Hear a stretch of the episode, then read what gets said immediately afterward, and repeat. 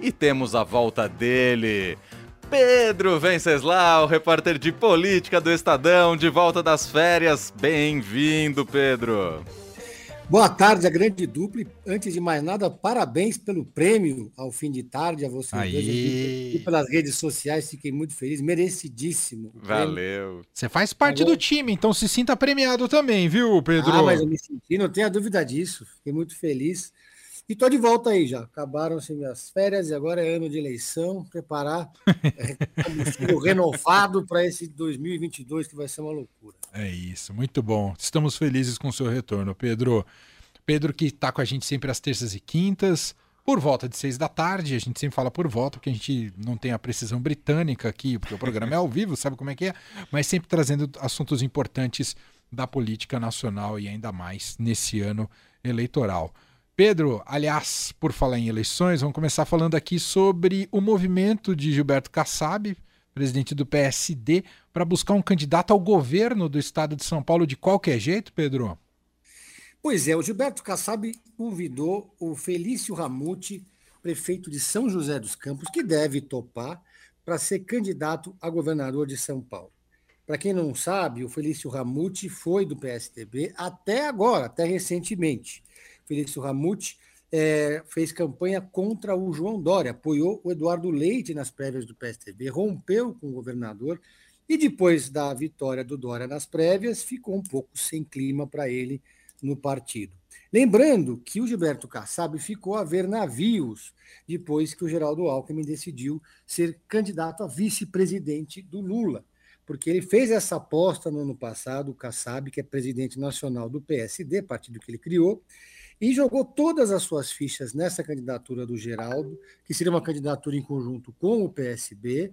E aí, no final das contas, quando o Geraldo Alckmin desiste da candidatura, o, Alckmin, o Kassab precisou procurar alguma outra alternativa. No campo, no plano nacional, a candidatura do Rodrigo Pacheco, do PSD, presidente do Senado, subiu no telhado, é uma candidatura que não, não empolga mais ninguém, ninguém mais acredita nessa candidatura. E o Kassab vem aí conversando discretamente, por meio de interlocutores ou diretamente, com o próprio Lula. Não está descartada essa possibilidade do Kassab colocar o seu partido, PSD, na chapa do Lula, o que daria ao Lula um tremendo de um palanque ele- eletrônico, daria ele um maior tempo de televisão e sairia um pouco do campo da esquerda. Então, essas negociações estão acontecendo aí rapidamente. É. Agora chama atenção, ele quer a qualquer custo um candidato próprio, não é, Pedro?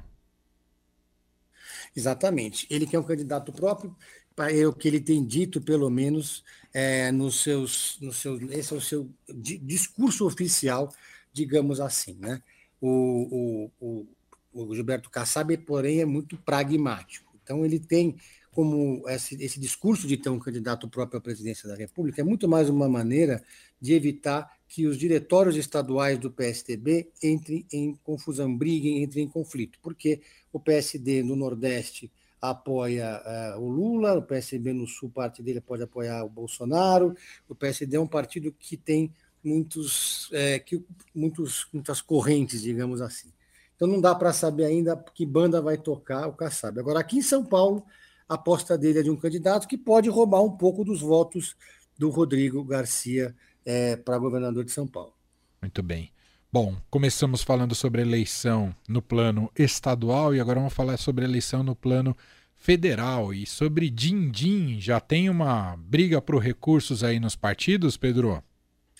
Exatamente, dinheiro é tudo, né? Esse fu- fundo turbinado de eleitoral para 2022 é, deixa- é, deixou os partidos ali muito é, preocupados com, sua com as suas bancadas de deputado federal. A prioridade de todo mundo, Emanuel e Leandro, é fazer eleger deputado, né? Ah, então, as candidaturas majoritárias, como a do Lula e a do Bolsonaro, que são os dois que estão polarizando a eleição, eles são, são duas candidaturas que po- podem até saírem derrotadas nas eleições, mas elas vão com certeza eleger uma boa bancada de deputados federais.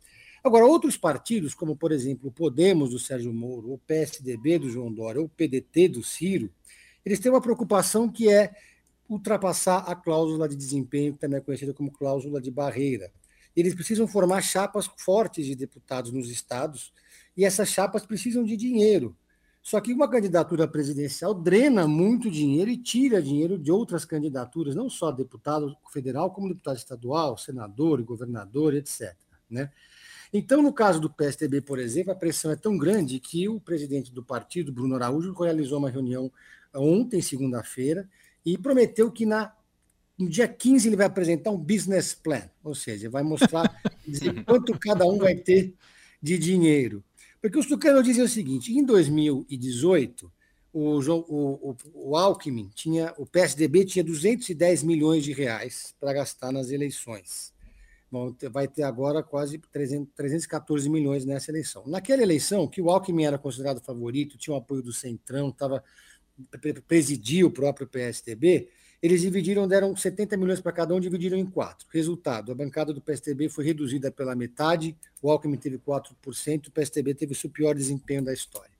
Os tucanos estão dizendo agora, vai ser diferente, quer dizer, o Dória está com 2% das pesquisas de intenção de voto e nós vamos jogar dinheiro numa candidatura que ainda não decolou. O caso do Podemos do Moro é o mesmo. O Podemos tem só 11 deputados federais, precisa desesperadamente eleger uma bancada para sobreviver em 2022, ou seja, sem quem não ultrapassa a cláusula de barreiras, os 2% dos votos, não tem direito a dinheiro do fundo eleitoral, nem pode ter cargos na mesa diretora, vira um partido fantasma, praticamente.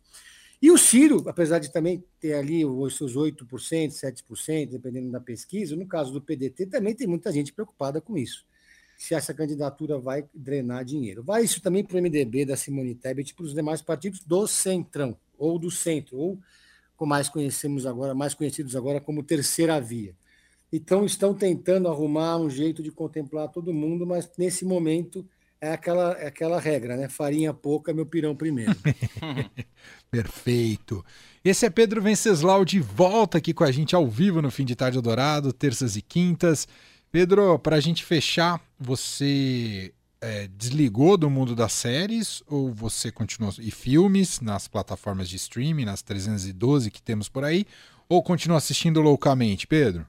Pelo contrário, eu mergulhei profundamente nesse, nesse universo aí nas férias.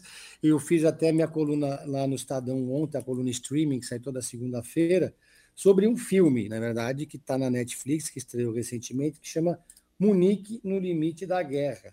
Ah, é eu bom? Gosto, é muito, muito bom. Eu gosto muito de filmes sobre história, sobre política, né? A gente já viu o primeiro-ministro, a Inglaterra retratando os seus primeiros ministros, é, principalmente a Margaret Thatcher e o, e o Churchill, né? É, o Gary Oldman, por exemplo, fez o Churchill brilhantemente no cinema e a, e a Meryl Streep fez a Margaret Thatcher. A série The Crown também retratou os dois com ótimos atores e atrizes. E agora chegou a vez de Jeremy Irons, né, é, ser comandar a Inglaterra na pele de, do Chamberlain, né, que foi primeiro-ministro da Inglaterra quando, é, em 1938, foi, ele assinou o acordo com Hitler e o Mussolini, que, que foi o acordo que muita gente levou muita gente a criticá-lo na época por acusá-lo de covarde naquele momento. Mas o filme compra a tese, compra a ideia de que, na verdade, o Chamberlain ele foi o primeiro-ministro que conseguiu adiar a guerra por um ano e com isso os aliados conseguiram se preparar para isso. E o filme é um filme de que mostra ali é, os bastidores desse encontro do Hitler com, com Mussolini, o primeiro-ministro da Inglaterra. É um filmaço, eu gostei muito. Muito bom.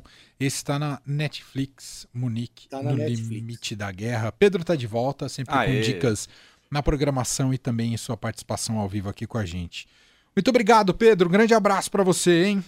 Para vocês também, gente. Um abraço. Valeu, Pedro.